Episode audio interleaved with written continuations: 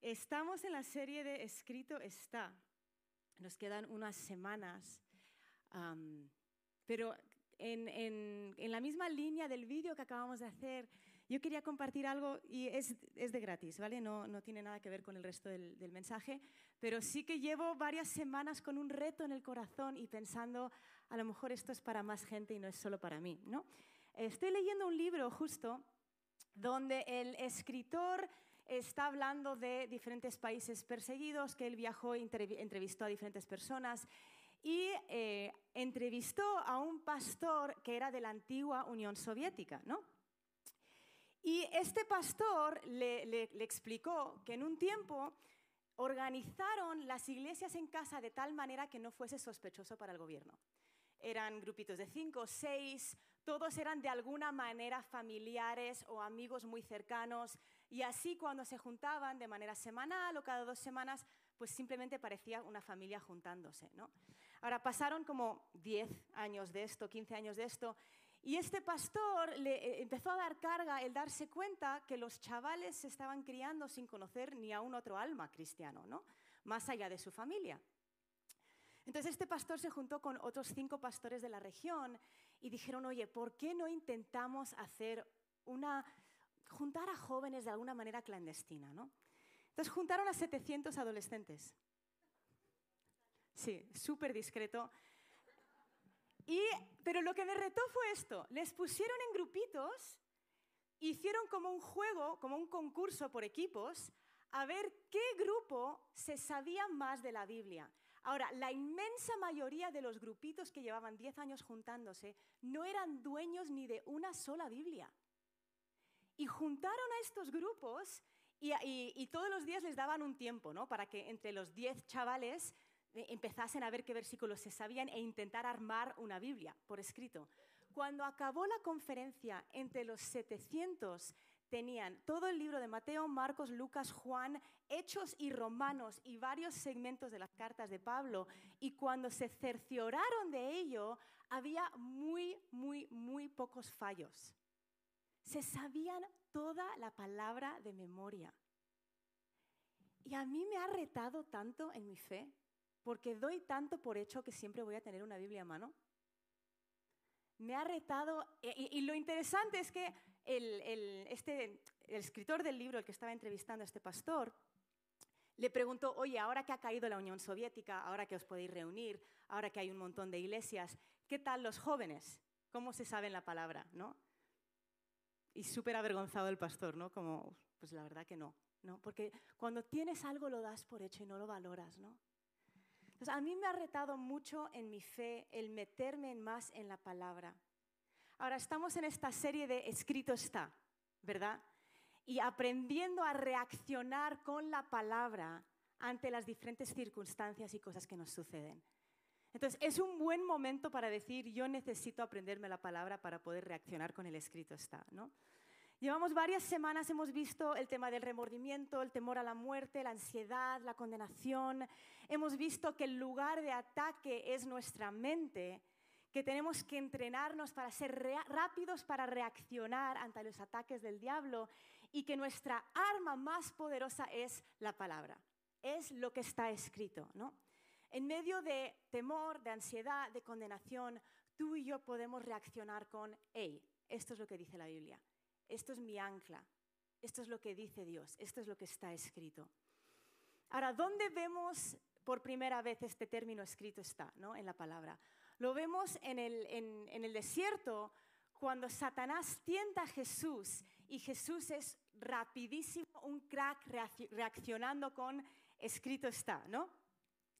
Y lo que vamos a ver hoy es cómo reaccionar, al igual que Jesús, cómo reaccionar ante la tentación.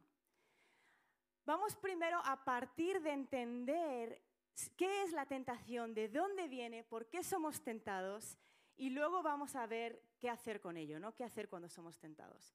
Ahora, cuando tú das tu vida a Cristo, cuando nosotros llegamos a Cristo, hay tantas, tantísimas cosas que son transformados de noche a la mañana. En 2 de Corintios, capítulo 5, versículo 7, dice, de modo que si alguno está en Cristo, nueva criatura es, las cosas viejas pasaron, he aquí son hechas nuevas. Y esto es real, ¿no?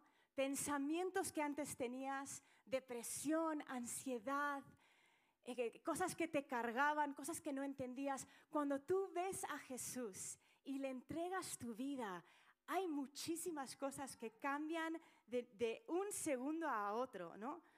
Me encantó la semana pasada el testimonio de Iván, que nos contaba, antes de, antes de conocer a Jesús, odiaba a mis compañeros de trabajo. Y de repente solo quiero estar con mis compañeros de trabajo, ¿no? Una evidencia de Dios en nuestras vidas, de Jesús en nuestra vida, es el amor que tenemos hacia otros. En Juan 13, 35 dice, en esto conocerán todos que sois mis discípulos, si tenéis amor los unos a los otros. Ahora, sin embargo, aunque hay muchas cosas que cambian de un instante para otro cuando damos nuestra vida a Cristo, hay muchas cosas que nos siguen tentando. Qué genial sería que tú le des tu vida a Jesús y que ya ni siquiera te atraiga ¿no? el pecado, que ya ni siquiera te apetezca. Y, con muchas cosas es así, pero con otras no, no. Entonces, ¿por qué sigue habiendo cosas que nos tientan? Hay dos razones. La primera es porque el diablo sigue rondando por la tierra, ¿no? El diablo sigue presente. Leímos este versículo hace unas semanas, pero primera de Pedro 5:8 Dice, el diablo anda como león rugiente viendo a quien devorar. La segunda razón por la cual todavía tenemos tentaciones es porque Dios permite que luchemos con tentaciones para exponer las cosas que están en nuestro corazón. Vivir en un mundo que nos golpea con tentación es lo que nos lleva a ser conscientes de nuestra necesidad de Dios y por lo tanto es lo que nos lleva a vivir totalmente pegados a Él. No, Primera de Corintios 10, versículo 12 dice, por tanto, el que cree que está firme, tenga cuidado no sea que caiga. Eso nos, nos ayuda a mantenernos todos los días diciendo, Dios, yo te necesito, te necesito, no puedo solo, no puedo sola, te necesito. Vivir conscientes de que podemos caer no es para machacarnos, es para invitarnos a vivir cerca de Él. Ahora vamos a ver qué es la tentación, cómo funciona y luego vamos a ver cómo reaccionar con él. Escrito está, ¿no? Santiago nos explica la tentación en Santiago capítulo 1. Y no vamos a leer todo Santiago 1, aunque te, lo, te recomiendo el libro de Santiago, ¿no? Pero vamos a leer varios versículos sueltos. Pero en Santiago 1, versículos 13 al 15, dice, que nadie diga cuando es tentado, soy tentado por Dios.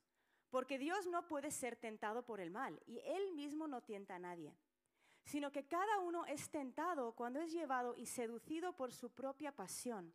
Después, cuando la pasión ha concebido, da luz el pecado. Y cuando el pecado es consumado, engendra la muerte. Aquí vemos tres verdades sobre la tentación. La primera cosa que vemos es que Dios no, no es el que nos tienta. ¿No? Hay veces que hablas con gente y te dicen, es que Dios me está probando, y hablan del pecado en el que están, ¿no? Dios me está probando y me estoy acostando con la amante, y dices, Dios no te está tentando, Dios no te puede tentar. Algo interesante que me gusta de este versículo es que dice, Dios no puede tentar porque es que ni le tienta a Él, o sea, no, no tiene maldad en Él para poder ofrecértelo. Es algo tan ajeno a nuestro Dios. La segunda cosa que nos explica este pasaje es que somos tentados por nuestras propias pasiones. Otras traducciones de la Biblia dicen que somos tentados por nuestros malos deseos, por nuestros propios malos deseos. Y la tercera cosa que vemos es que la tentación en sí no es pecado. Si actuamos en esa tentación, eso da luz el pecado. Pero si a ti te viene a, a, la mente el deseo de hacer algo, una tentación de hacer algo o de reaccionar de una manera no tienes por qué condenarte ni machacarte, porque eso en sí no es pecado. Sin embargo, aunque no es pecado, sí te revela algo de tu corazón que Dios quiere tratar y sanar y de lo que Dios te quiere liberar. En este pasaje de Santiago nos explica con pelo y detalle de dónde viene la, la tentación, pero si retrocedemos y vamos al principio del capítulo, vamos a Santiago, eh, capítulo 1, versículos 2 al 4. Santiago arranca, antes de, de explicar cómo funciona la tentación, arranca diciendo, tened por sumo gozo, hermanos míos, el que os halléis en diversas pruebas, sabiendo que la prueba de vuestra fe produce paciencia y que la paciencia tenga su perfecto resultado para que seáis perfectos y completos sin que os falte nada. ¿Cuántos queremos ser perfectos y completos sin que nos falte nada? ¿Cuántos queremos estar en pruebas? ¿Verdad? Sin embargo, Santiago empieza diciendo, oye, alégrate cuando estás en una prueba o alégrate cuando hay una tentación, porque Dios quiere perfeccionarte. Dios quiere que seas completo. Dios quiere que seas libre. Ahora, imagínate que antes de llegar a Cristo, yo tengo un problema con robar. Y, no robo con una pistola en un banco, pero mira, si me cobran mal en, una tienda o en un restaurante, pienso, qué pringaos, ¿no? Y me quedo con el cambio. Y, y, si voy a un restaurante y alguien ha dejado la propina en la mesa para el camarero, pienso, wow, como no lo han cogido, pues ya lo cojo yo. Miento un poquito en la declaración de la renta, porque mira, no se van a dar cuenta, ¿no? Si tampoco es que gane mucho. Y son unos desgraciados. Y luego llego a Cristo. Y, ya no me gusta robar, ya no me enorgullezco. Ya no digo que pringao que me ha cobrado mal, ¿no? Ya no tengo esa actitud en mi corazón. Sin embargo, de vez en cuando todavía pienso, ¿y si me quedo el cambio? Y, la declaración, mira, somos tantos en España, se llevan tanto dinero, la declaración de la renta, eso tampoco importa tanto, ¿no? Yo podría machacarme y pensar, ¿por qué sigo luchando con esto? O podría alegrarme sabiendo que Dios me está permitiendo ver algo en mi corazón que Él quiere perfeccionar. La tentación nos muestra qué está en nuestro corazón. Y no es para condenarnos, es para invitarnos y es para liberarnos. Entonces, experimentamos tentación para poder sacar a la luz lo que está en nuestro corazón y porque seguimos en un mundo donde el diablo sigue presente. Y el diablo te estudia y te estudia y ve los deseos de tu corazón. Ve las mentiras que tienes en la mente. Ve las cosas que te dijeron cuando eras pequeño. Ve tus traumas, ve tus complejos y te estudia para el tiempo propicio. Y eso es lo que vemos en la vida de Jesús, ¿no? Hace unas semanas estudiamos un poco más a fondo la tentación de Jesús en, el, en el desierto, pero cuando termina de ser tentado, en Lucas 4, versículo 13, dice, cuando el diablo hubo acabado toda tentación, se alejó de él esperando un tiempo oportuno. O sea, el diablo tentó a Jesús, Jesús reaccionó, escrito está, escrito está, escrito está, y el diablo no dijo, vaya, he perdido, ¿no? Dijo, voy a apartarme y esperar el tiempo oportuno. Y eso es lo que hace con nosotros. Nos estudia para el tiempo oportuno. Desafortunadamente, no solemos saber cuándo va a ser.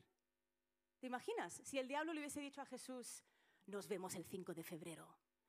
No, Jesús hubiese estado listo el 5 de febrero. Pero el diablo se aleja y espera. Ahora, no sé si alguna vez en tu vida te pusieron un examen y el profesor te dijo de antemano cuáles iban a ser las preguntas. Yo creo que me pasó una vez. ¿eh? Tuve un profesor una vez que me dijo, el jueves os voy a hacer un examen y van a entrar estas 10 preguntas. Súper fácil, ¿no? ¿Por qué hace eso el, profesor? Lo hace porque lo que quiere es que te aprendas esas 10 cosas. Y es fácil aprobar un examen cuando tú sabes el día, la hora y cada pregunta. Te estudias esas preguntas y ya está, ¿no? Lo difícil es aprobar un examen cuando no sabes lo que entra. Los que habéis hecho la EBAU estáis pensando, ¿por qué estás hablando de esto, Jazz? Yo que pensé que era libre de exámenes. Vamos a Marcos capítulo 14 y vamos a leer del 26 al 38. Vamos a ver qué pasó con, con nuestro amigo Pedro. ¿A cuántos os cae bien Pedro? A mí me cae también. Me cae bien porque me veo reflejada, ¿no? No nos vemos todos un poco... Eh, Pedro dice lo que todos estamos pensando. Marcos 14, versículos 26 al 38. Dice, después de cantar un himno, salieron para el monte de los olivos y Jesús les dijo, todos vosotros os apartaréis, pero escrito está, heriré al pastor y las ovejas se dispersarán. Pero después de que yo haya resucitado, iré delante de vosotros a Galilea. Entonces Pedro le dijo, aunque todos se aparten, yo sin embargo no lo haré. Y Jesús le dijo, en verdad te digo que tú, hoy, esta misma noche, antes que el gallo cante dos veces, me negarás tres veces. Pero Pedro con insistencia repetía, aunque tenga que morir contigo, no te negaré. Y todos decían lo mismo. Ahora empieza esta historia. Dice, cantaron un himno. Acababan de tener un tiempo glorioso de alabanza. ¿Verdad que cuando tú estás en un tiempo de alabanza piensas, eh, lo estábamos cantando, no, no, no me moveré? ¿Quién lo estaba cantando de todo corazón, no? No me moveré y lo creemos en el momento de alabanza. ¿Por qué? Porque ese no es el tiempo oportuno. El diablo no está aquí, aquí sentado al lado tuyo en el cine pensando, cuando cante no me moveré, le voy a tentar. No, está esperando el momento oportuno. Y Pedro está, acaba de tener un tiempo glorioso de alabanza, acaba de cantar con Jesús. Y dice, nunca te voy a negar. Obvio que pensó que nunca le iba a negar, ¿no? Acababan de tener un tiempo de alabanza. Y yo tengo una pregunta, y si nosotros nos vamos con una frase hoy, esto es lo que quiero que te lleves. Si el diablo te estudiase hoy, ¿con qué crees que te podría tentar en el momento oportuno? Si él te estudiase a lo largo de una semana, ¿qué crees que sería para él cosas que él apuntaría? Para decir, ah, mira, Luis lucha con tal. Ah, mira, es un poco inseguro aquí. Mm, no se cree la palabra aquí. ¿Qué, ¿Qué tendría el diablo para usar en tu contra en el momento oportuno? Cuando estamos metidos en la presencia de Dios, no pensamos que vamos a caer en tentación, ¿verdad? Y al igual que Pedro, pensamos que cualquier examen que venga lo vamos a probar. Pero no sabemos cuándo va a ser el examen y no sabemos lo que va a entrar. Por eso necesitamos estudiar de antemano. Cuando vemos a Jesús, el escrito está, se lo sabía. No dijo, espera un segundo, me estás tentando con algo, voy a ver si busco en la palabra un versículo que tenga que ver con esto. ¿Sabes que tenemos la hiperventaja de tener Google hoy en día? ¿No te ha pasado alguna vez que te viene un pensamiento y dices, tiene que haber un versículo para eso? Y pones en, en internet, ¿no? Versículos contra la ansiedad. Y encuentras algo, ¿no? Pero Jesús reaccionaba rápido porque lo tenía dentro. Imagínate, ¿no? Si yo me he aprendido para un examen las capitales de Europa y lo tengo y me lo sé de memoria, me sé las capitales, yo sé que ese examen lo tengo aprobado. No necesito seguir machacándome con eso. A lo mejor lo repaso de vez en cuando. Yo necesito ver qué podría entrar en el examen que todavía no me sé. ¿Dónde me podría hacer suspender el diablo? ¿No?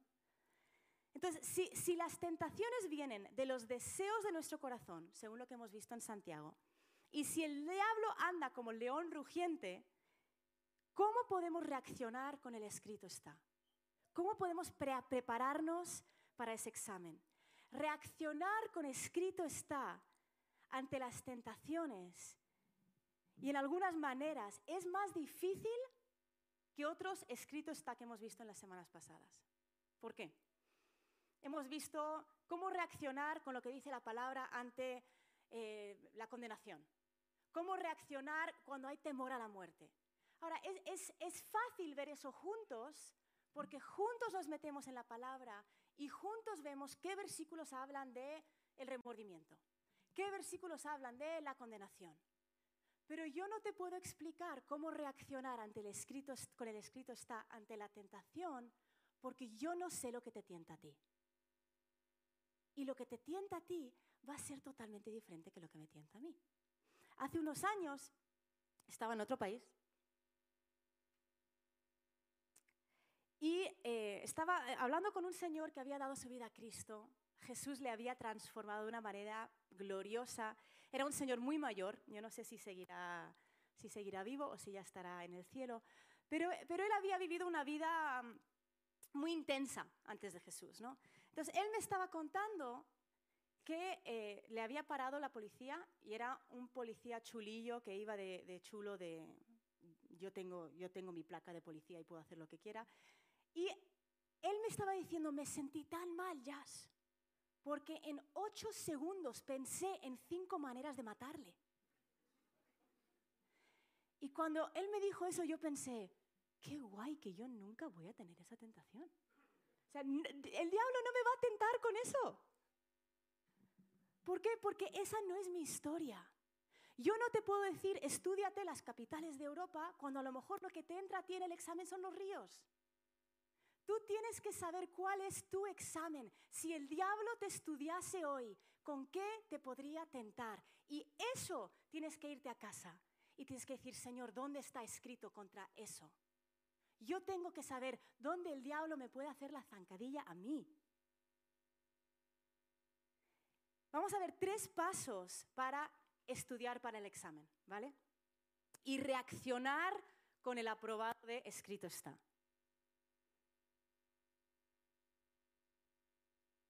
El primero es identifica qué es lo que te tienta.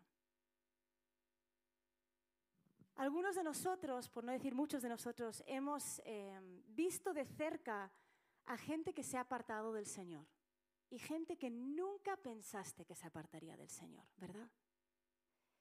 Ah, yo me acuerdo que tuve una, época donde varias amigas eh, pues empezaron a, cumplir más años y, no conocían a, un chico cristiano que tenía los mismos valores que ellas y, se acabaron apartando de Dios porque se acabaron casando con, gente que no creía, ¿no? Y dijeron, bueno, a lo mejor no es tan importante, es majo, ¿no? Todas esas cosas que, pensamos, ¿no?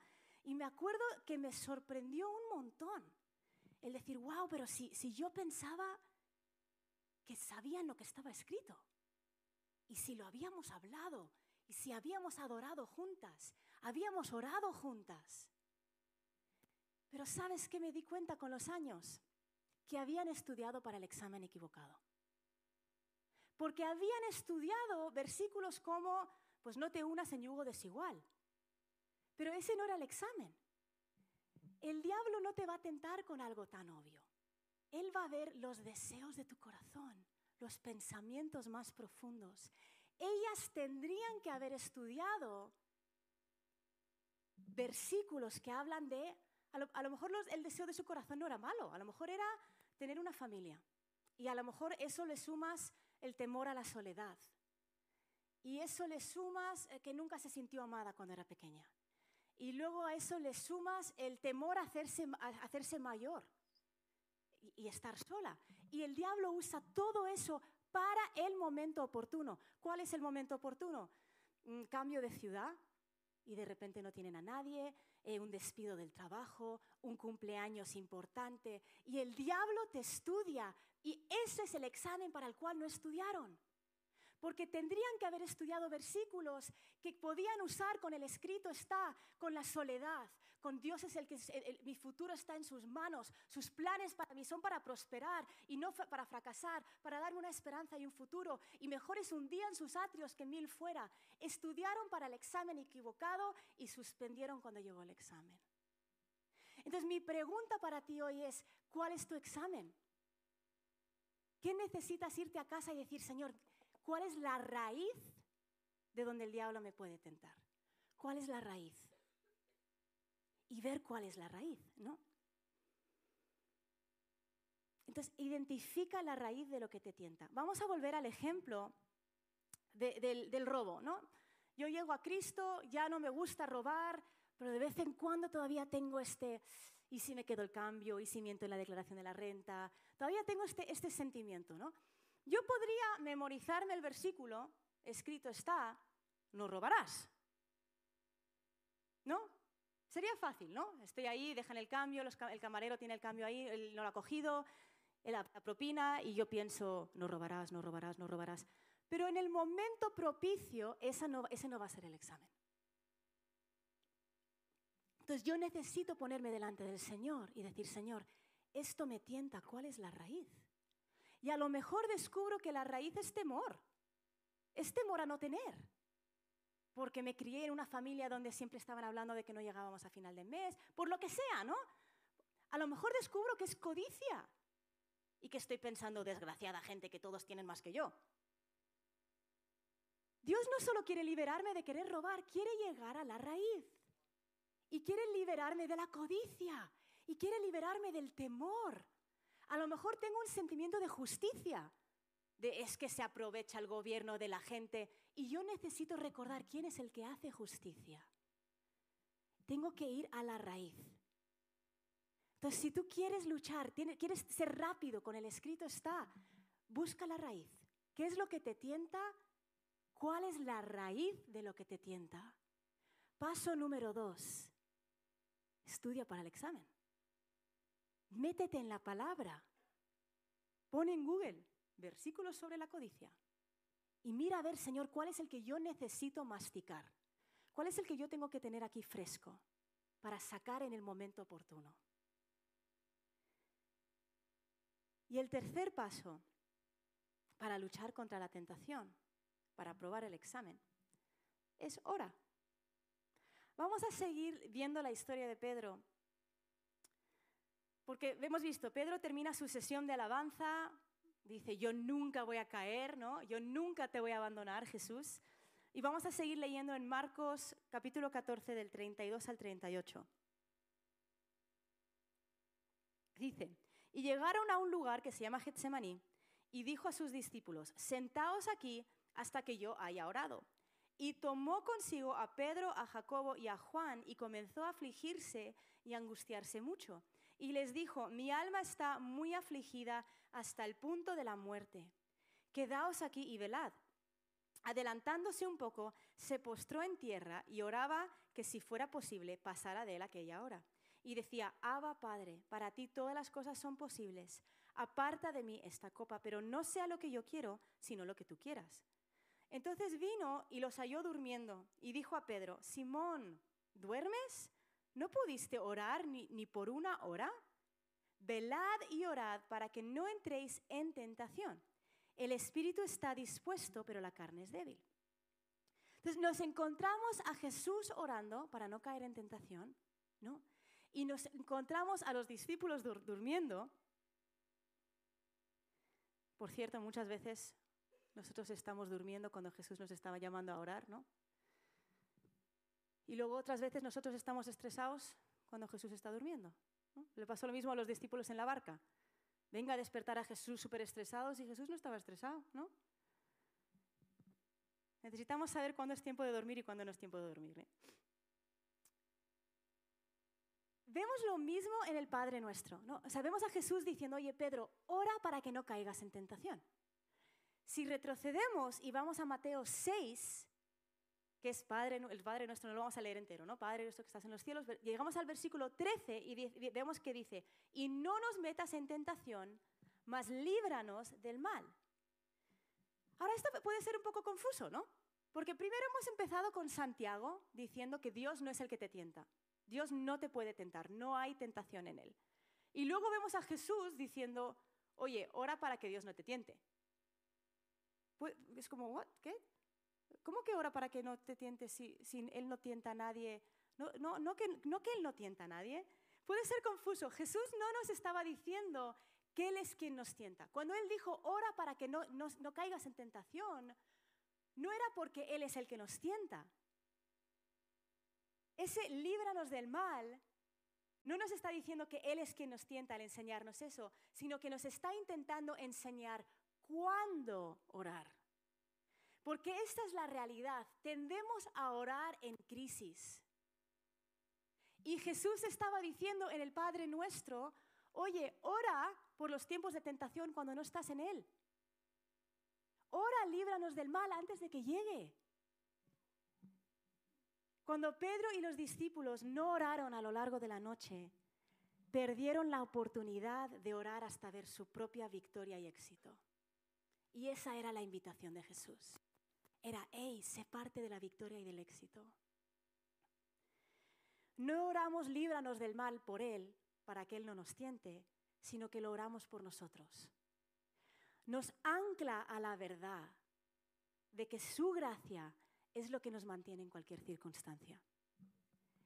Ahora, la mayoría de nosotros ya no sabemos el final de la historia, pero vamos a ver el final, vamos a ver qué pasa con Pedro, ¿no? Empieza la sesión de alabanza diciendo, nunca voy a caer en tentación, nunca voy a negarte, Jesús. Luego vemos a Jesús diciendo, oye, ora, quédate despierto. Y a Pedro quedándose dormido. Y vamos a ver el final de la historia en Marcos capítulo 14, del 66 al 72. Dice, estando Pedro abajo en el patio, llegó una de las sirvientas del sumo sacerdote y al ver a Pedro calentándose, lo miró y dijo, tú también estabas con Jesús el Nazareno. Pero él lo negó, diciendo, ni sé ni entiendo de qué hablas. Y salió al portal y un gallo cantó. Cuando la sirvienta lo vio de nuevo, comenzó a decir a los que estaban allí, este es uno de ellos, pero él lo negó otra vez. Y poco después los que estaban allí volvieron a decirle a Pedro, seguro que tú eres uno de ellos, pues también eres Galileo. Pero él comenzó a maldecir y a jurar, yo no conozco a este hombre de quien habláis. Al instante un gallo cantó por segunda vez. Entonces Pedro recordó lo que Jesús le había dicho, antes que el gallo cante dos veces, me negarás tres veces. Y se echó a llorar. ¿Qué creéis que hubiese pasado si Pedro se hubiese quedado despierto toda la noche? Si hubiese estudiado para el examen correcto. ¿Sabes lo interesante? Pedro cayó ante el temor al hombre, al qué dirán, antes de la crucifixión con Jesús. Pero años más tarde, y el equipo de Avanza podéis ir saliendo si queréis, en Gálatas capítulo 2, no va a salir porque lo voy a leer de, de la nueva traducción viviente y en pantalla solo tenemos la Biblia de las Américas, pero años más tarde, en Gálatas 2, versículos 11 al 12, nos encontramos al apóstol Pablo escribiendo y dice, pero cuando Pedro llegó a Antioquía, tuve que enfrentarlo cara a cara porque estaba muy equivocado en lo que hacía. Cuando llegó por primera vez, Pedro comía con los creyentes gentiles, quienes no estaban circuncidados. Pero después, cuando llegaron algunos amigos de Santiago, Pedro no quiso comer más con estos gentiles.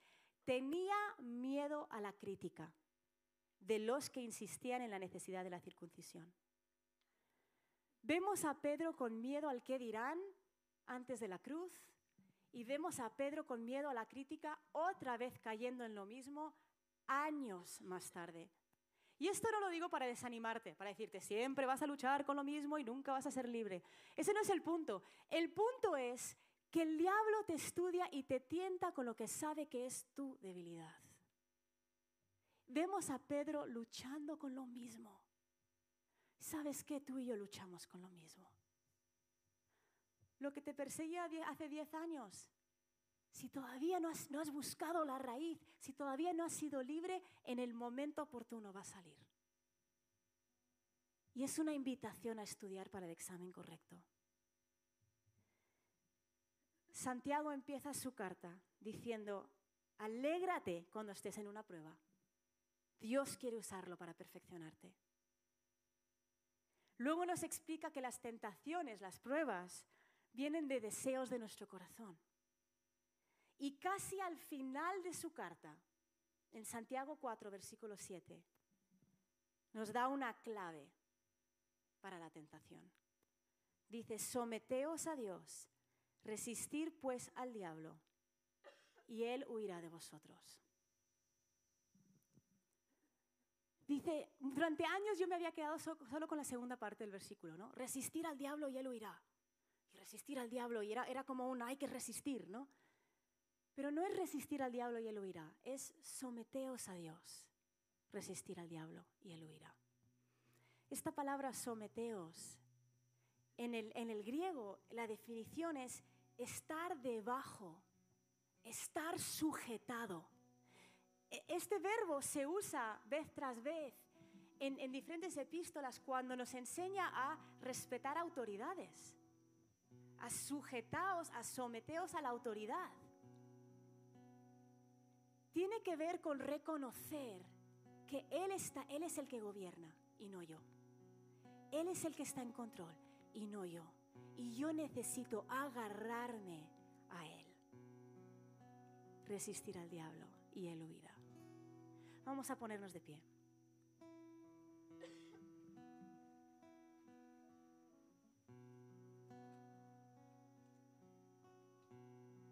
Quiero terminar haciendo una oración. Si tú nos estás visitando esta mañana o a lo mejor nos estás viendo online y tú no le has dado tu vida a Jesús, tú no puedes someterte a Él como rey porque Él no es tu rey.